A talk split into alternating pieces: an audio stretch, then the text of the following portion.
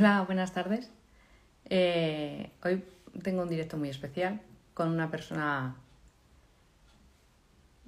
de disciplina positiva, Vanessa Zablak. Ella estudió ADE y, y es madre de cuatro hijas. Entonces, El Salvador. Hizo el máster de matrimonio y familia de la Universidad de Navarra. eh, Vanessa. Ah. Hola, ¿cómo estás? ¡Qué alegría!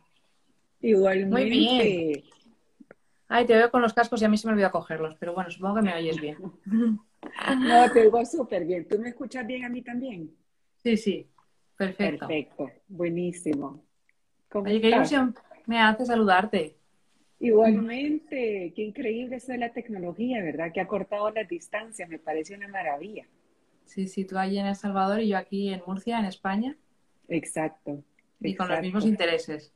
así es, así es. Gracias por la invitación. Mm. Yo también quería agradecer a la gente que se está uniendo o que se unirá a lo largo del directo, porque vamos a aprender un poquito de qué es lo que es la disciplina positiva, cómo nos ayuda en la educación. A ver, danos unas pequeñas nociones para la gente que no le suena o que no la conoce. A ver, pues comenzar diciendo que la disciplina positiva es una metodología educativa mm. que tal como disciplina positiva fue creada por Jane Nelson y Lynn Lott. Esto tiene su antecedente y viene de la psicología adleriana. No voy a entrar en eso para no hacerlo muy largo, pero el término disciplina positiva es acuñado por Jane Nelson y Lynn Lott. ¿Y qué es lo que persigue? Pues básicamente es eh, educar en respeto y amabilidad a los niños. ¿Qué quiere decir esto? Que así como tú, como mamá o como papá, como educador, esperas respeto, tú también lo haces a través del el respeto hacia tus hijos, hacia tus alumnos, hacia quien sea que estés educando, ¿no? Entonces es una educación basada en la amabilidad y en el respeto. Así ah, como un pincelazo, ¿no? Mm. Que eso es muy amplio realmente. A mí me gustaría centrarnos, si es posible, en la etapa adolescente que es lo que a veces es un poquito más conflictivo. O, bueno, las dos tenemos hijas en esa edad.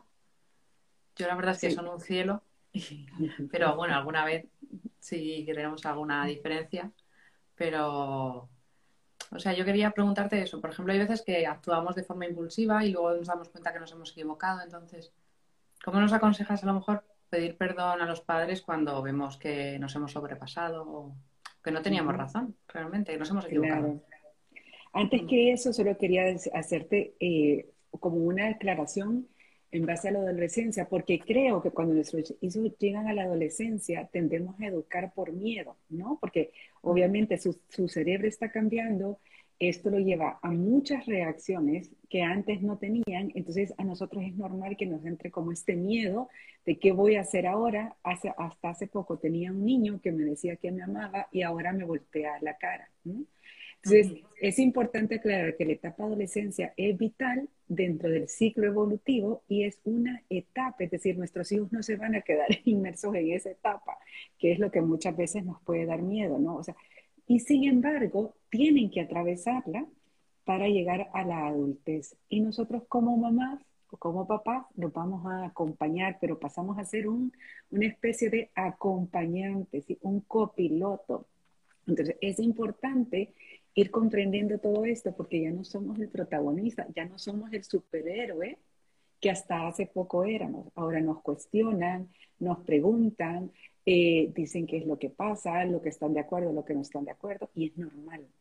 es bien importante que no lo tomemos de forma personal. Ahora, regresando a tu pregunta, eh, creo que es bien importante saber que nuestros hijos no nos necesitan perfectos sí nos necesitan muy humanos, ¿no? Y el hecho de que nuestros hijos vean que nosotros reconocemos nuestros errores es de muchísima valía para ellos, porque entonces es alcanzable. Puede ser que más adelante, a lo mejor no en etapa adolescente, pero que más adelante digan, yo quiero ser como mi mamá, quiero parecer en mi papá, porque les hemos sabido modelar las habilidades desde la perspectiva que no somos perfectos y que nadie es perfecto.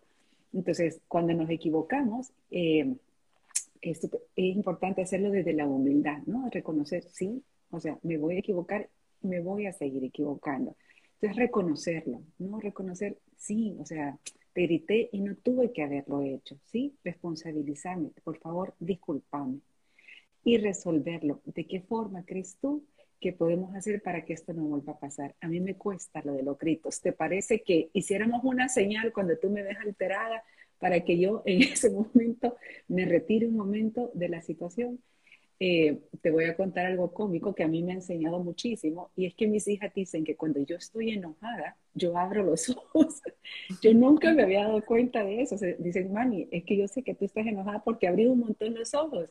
Entonces, cuando eh, les he pedido, ¿no? Que cuando me vean que me estoy enojando, me hagan alguna señal no verbal, porque entonces uno cuando está inmerso en el enojo, corregime, al menos a mí me pasa, contame a ti, si a ti te pasa igual, uno da, da, da, da, da, y no puede frenarte. Pero si alguien te dice, esto pasa, uno entonces puede como retraerse un poquito emocionalmente y decir, me tengo que calmar para después retomar la conversación, ¿no? Entonces, básicamente serían esos tres puntos. Muy buenos. Oye, nos han hecho una pregunta aquí en el, en directo, no sé si la has leído, de una madre que dice que, que, su hija cuando era pequeña era muy independiente y que eso le parecía estupendo. Pero cuando ha ido creciendo, pues ahora a veces eh, ella le manda alguna cosa y no le hace caso. Entonces, que la tiene que seguir dejando o como que no sabe cómo actuar.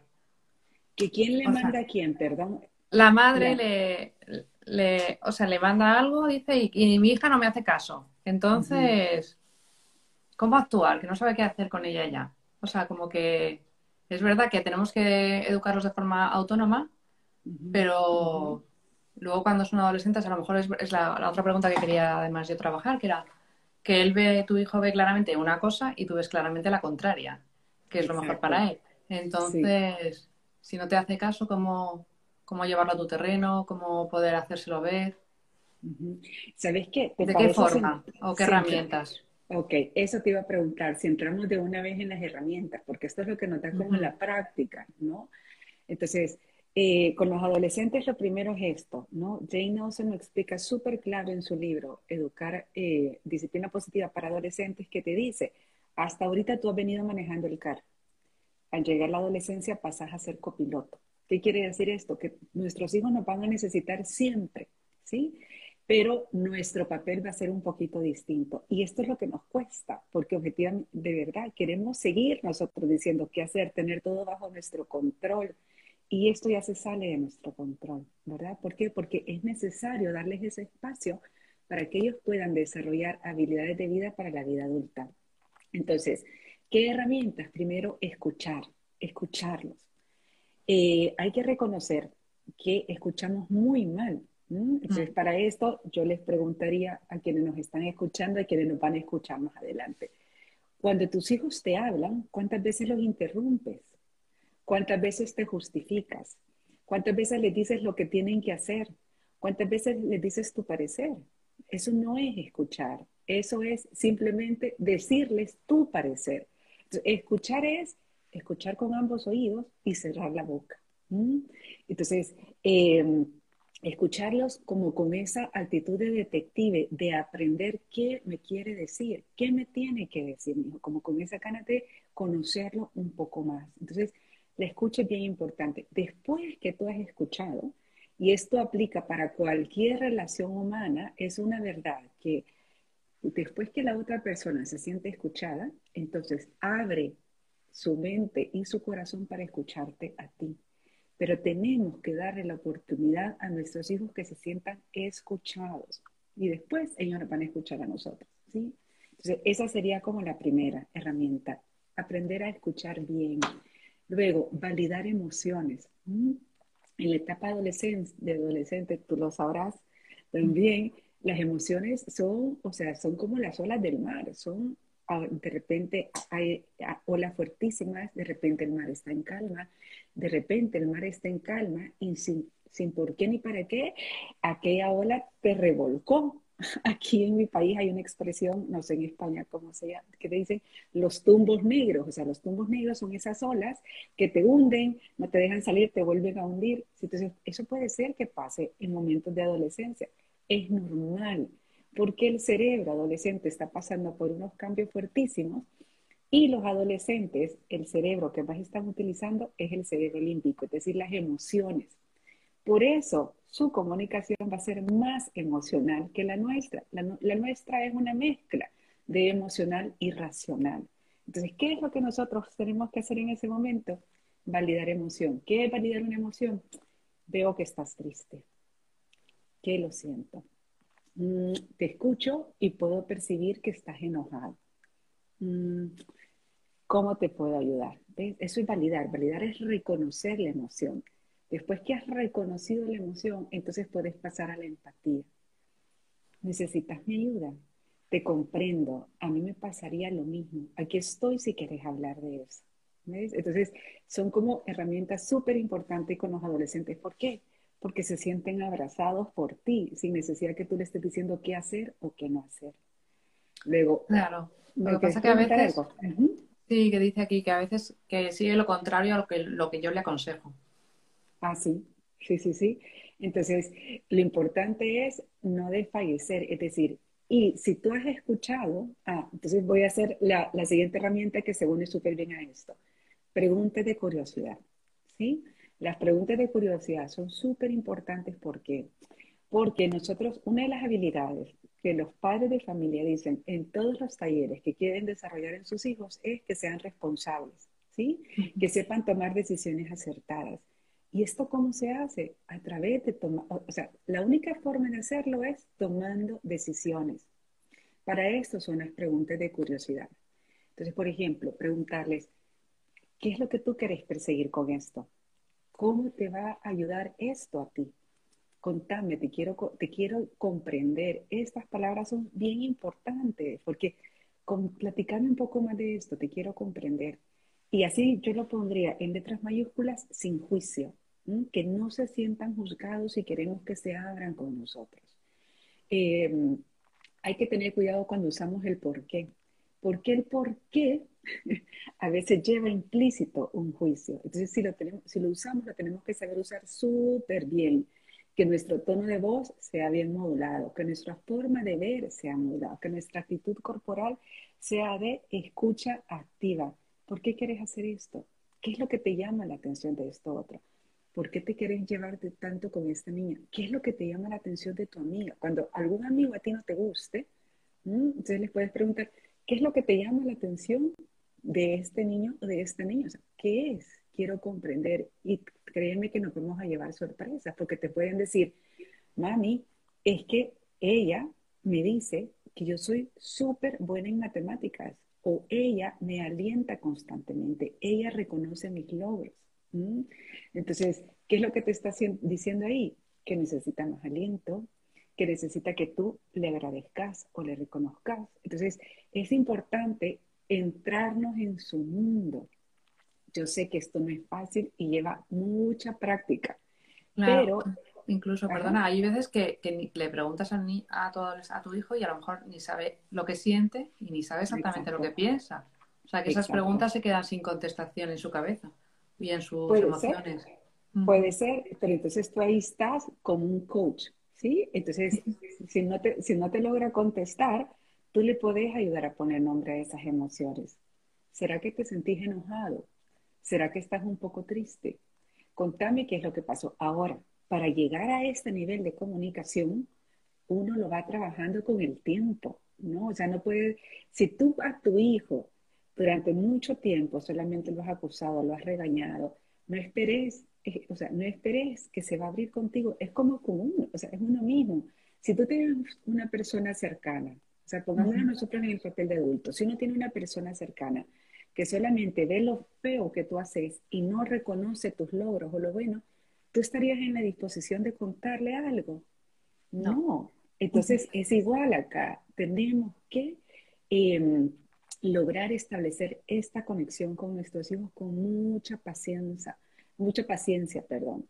Eh, hay otra herramienta súper buena que a mí en lo personal me ayuda muchísimo. Eh, es el tiempo especial. Ese tiempo especial es un tiempo en el que tú destinas ¿sí? a estar a solas con tu hijo, a solas. En la adolescencia se recomienda una vez al mes, o sea, como ves, no es nada fuera del otro mundo. Si uno lo quiere hacer más seguido, enhorabuena, buenísimo. Y este tiempo especial tiene unas, unas reglas básicas que la voy a explicar brevemente. Es, eh, es un tiempo sin interrupciones, sin celular. O sea, tú no puedes estar a solas con tu hijo revisando mensajes de WhatsApp, metiéndote en Instagram. No, es un tiempo a solas. Em, ¿Para qué? Para concentrarte en él o en ella. ¿sí? Eh, dentro de lo posible, tu hijo o sea, si se puede hacer fuera de casa, es mejor en un lugar que él o ella escoja, por supuesto, dentro de tus límites, ¿sí? O sea, eh, si quieren ir a cenar o a un restaurante o a tomarse un café, perfecto. Entonces, dale opciones de a dónde. Em, porque es una realidad que nuestros hijos nos siguen necesitando. Lo que pasa es que a veces no nos lo pueden pedir o a veces ni ellos mismos lo reconocen, ¿sí? Pero los que tenemos que estar ahí disponibles para ellos somos nosotros como adultos. Entonces, este tiempo especial te ayuda para generar conexión. Por ejemplo, cuando hayan malos comportamientos, cuando tú sientas que ay, tenés muchos roces con tus hijos y no te logras comunicar, pregúntate si a lo mejor lo que hace falta es un tiempo especial afuera. ¿Para qué? Solo para disfrutar. Y es un tiempo que vas a ir a escuchar sin juzgar, vas a escuchar, o sea, no vas, o sea, no vas a hacer, ahorita lo tengo quieto, aquí está feliz y hoy le voy a decir todo lo que le tengo que decir. No, no es eso, es un tiempo para escuchar, para empatizar, para estar juntos, para disfrutarse mutuamente, ¿sí? Entonces, cuando eso se va haciendo a lo largo del tiempo, genera mucha conexión, mucha conexión. Entonces, tu hijo va a estar más en disposición de escucharte. Ahora, esto no es, como te explico, em, no es que vamos a vivir en una burbuja y que todo va a ser bien de ahora en adelante. No, si es que ni nosotros de adultos somos así. requiere paciencia. Pero ¿quiénes somos los que estamos más eh, formados para lograr comunicarnos con paciencia? Somos nosotros. Somos nosotros que ya estamos más grandes, más maduros, que nuestro cerebro se ha desarrollado por completo, no nuestros hijos. ¿Sí? Entonces, seamos muy claros en las expectativas y muy realistas en las expectativas que les ponemos a nuestros adolescentes. A veces exigimos em, cosas que no es que, o sea, que no pueden darnos. ¿Por qué? Porque no están preparados ni psicológica ni mentalmente para hacerlo. Entonces, seamos muy realistas, muy realistas y muy compasivos también. Mm. Y luego otra dificultad que nos encontramos muchas veces, a veces es eh, pues que nos mienten o que no se ajustan a la verdad. entonces, a lo mejor es eso porque les juzgamos o tienen miedo. Entonces, ¿cómo romper ese ciclo? ¿Cómo, ¿Qué nos aconsejas? Bueno, pues aquí lo mismo, ¿no? Empezar a trabajar en la comunicación, ¿sí? A través de estas herramientas básicas, escucha, validación de sentimientos, empatía, preguntas de curiosidad, tiempo especial. Entonces, eh, si tú le decís, porque, ¿qué es lo que uno hace? Y esto es algo que se construye desde que son pequeños. Decime la verdad y no te voy a regañar. No, decime y no te voy a regañar. Y cuando te dicen la verdad, ¿qué es lo primero que haces? Los regañas, incluso quizás hemos podido castigar, ¿sí? A lo mejor hemos humillado, les hemos dicho cómo es posible. Entonces, es mentira. Entonces, si nosotros hemos educado de esta forma, no podemos esperar que cuando nuestros hijos crezcan nos digan la verdad.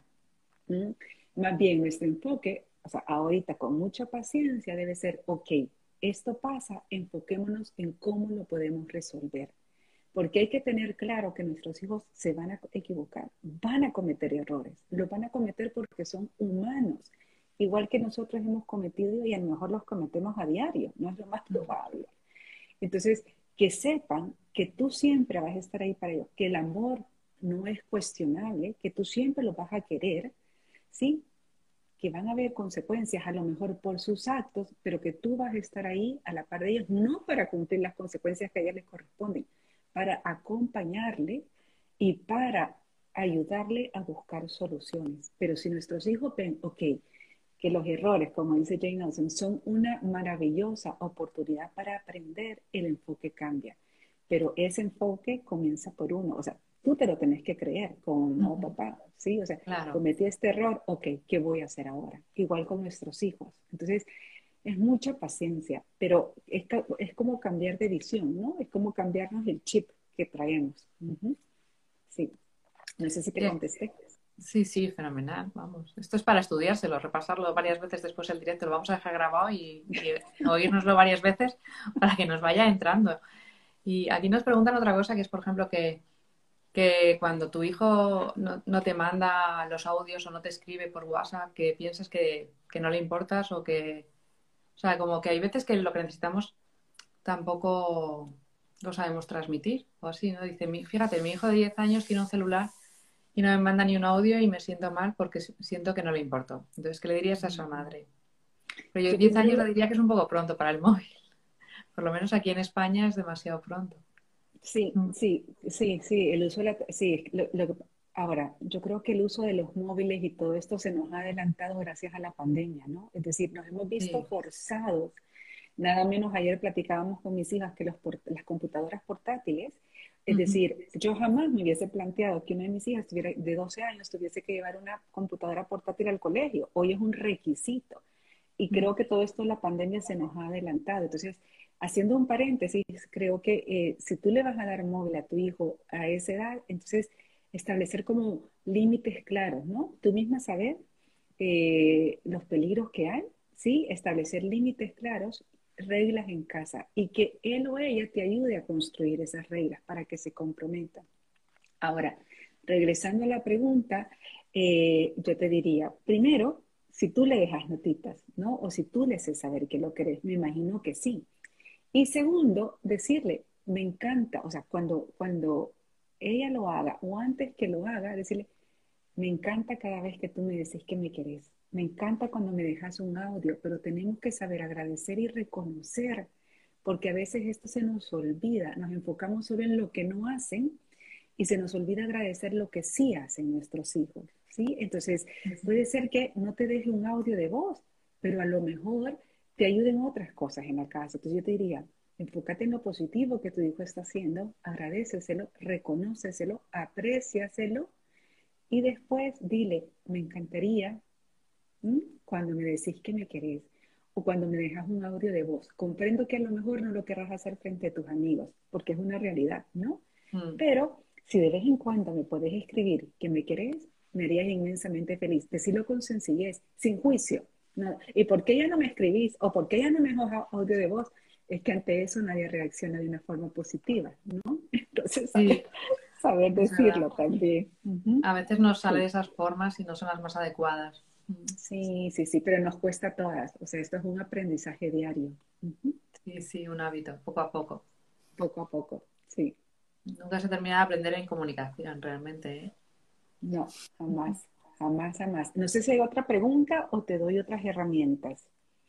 No, danos, danos más herramientas. Yo lo que quería también era que nos, nos contaras, bueno, ya llevamos casi la media hora, de alguna persona que hayas ayudado, que hayas visto, pues esta persona ha cambiado, alguna experiencia de gente que ayudas a través de la disciplina positiva, de los talleres y las herramientas, que lo han logrado. Un éxito.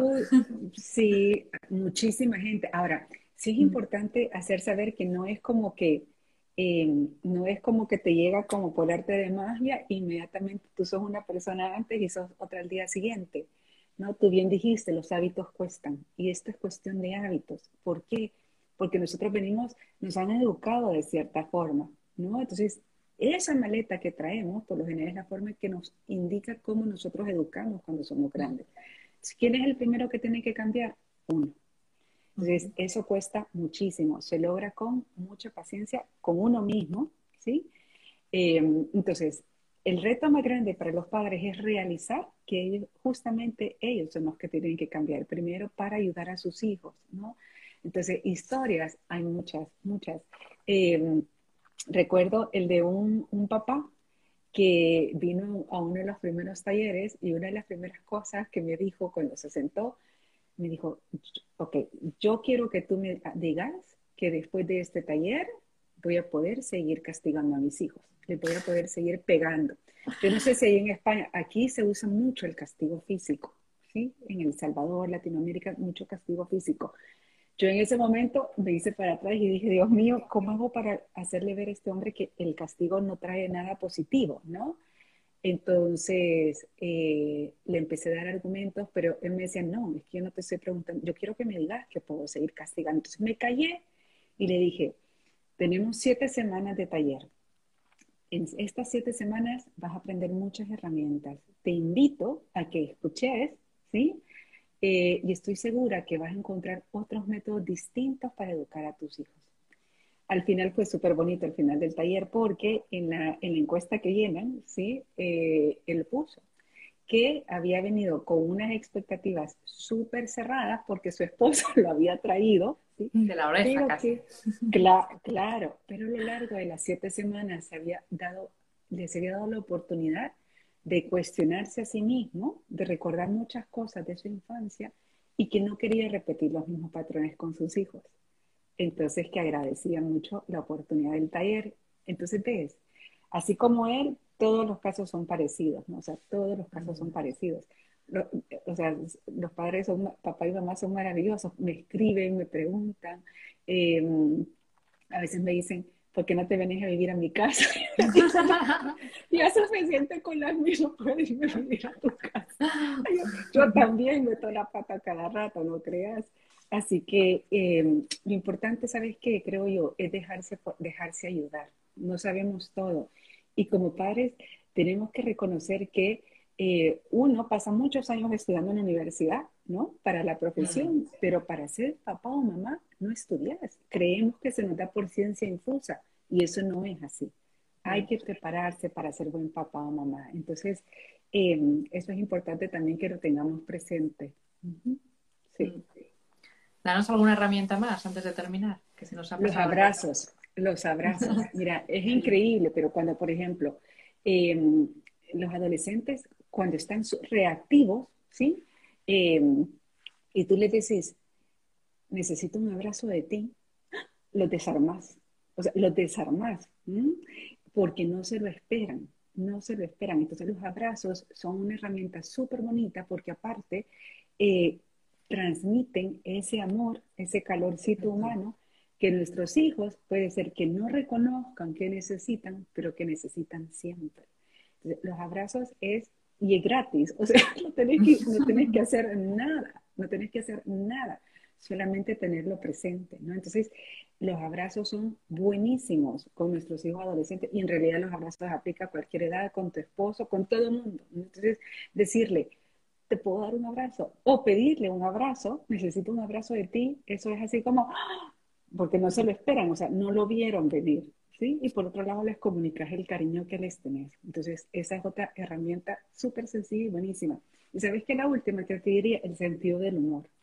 Hay mm. que aprender a reírse, ¿sí? O sea, la vida es, em, la vida es bellísima si sabemos vivirla bien. Entonces, el sentido del humor, es decir, ante cuando, cuando algo pase, eh, sacar la lengua, hacer un gesto, hacer una cara, eh, te, o sea, te, te, saca de donde tú estás, ¿para qué? Para pensar en algo más y te podés reír juntos. O sea, reírse, reírse muchísimo, reírse de uno mismo también es importante, lo que te decía al principio, que sepan que no somos perfectos, o sea, lo ven, ¿verdad? Lo ven a diario, y encima no, Encima nos juzgan durísimo a esta edad porque para el adolescente es o blanco o negro, no existen los grises. Eh, pero que vean que nosotros lo reconocemos y que nos reímos de nosotras mismas es buenísimo, buenísimo. Entonces, estas otras dos herramientas te daría, los abrazos y el sentido del humor. Y bailar juntos, que también viene muy bien. Ay, sí, me parece bailar. La música es mágica, además que a ellos les gusta.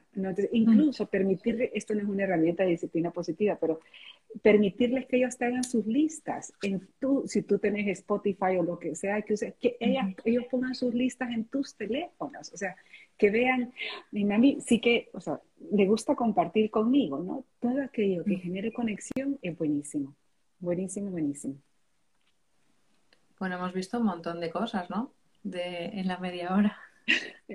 He corrido para darte, para darte lo que querías en media hora. Sí, claro, porque en realidad, digo, este, el tiempo, todas tenemos muchas cosas que hacer y poco tiempo. Queríamos dar las gracias a, a, todas las personas que se han ido uniendo y, se va a quedar guardado. Entonces, yo también quería animar a, a la gente a, a que compartan el directo, que se puede compartir haciendo una captura de pantalla y lo ponen en su historia y ponen una idea que se han llevado del día.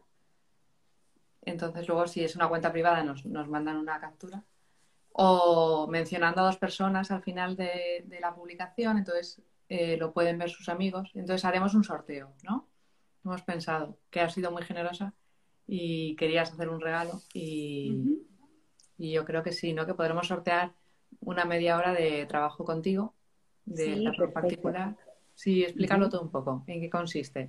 Es una asesoría de crianza. Entonces, como el tema que nos ha involucrado es la adolescencia, entonces me imagino que quienes van a participar son papás de adolescentes, papá, mamá de adolescentes. ¿no? Entonces, una asesoría de crianza para que me pregunten lo que necesiten y, y pues bueno, y ahí les ayudo con toda disposición en lo que yo pueda. Entonces, eso consistiría la rifa de una asesoría de crianza para padres de adolescentes.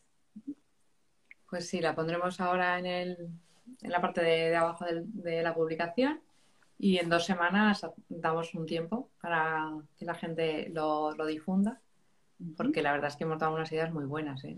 sobre todo escuchar. Sobre todo. Con cariño. escuchar. Exacto. Y sin juicio. Y sin, juicio.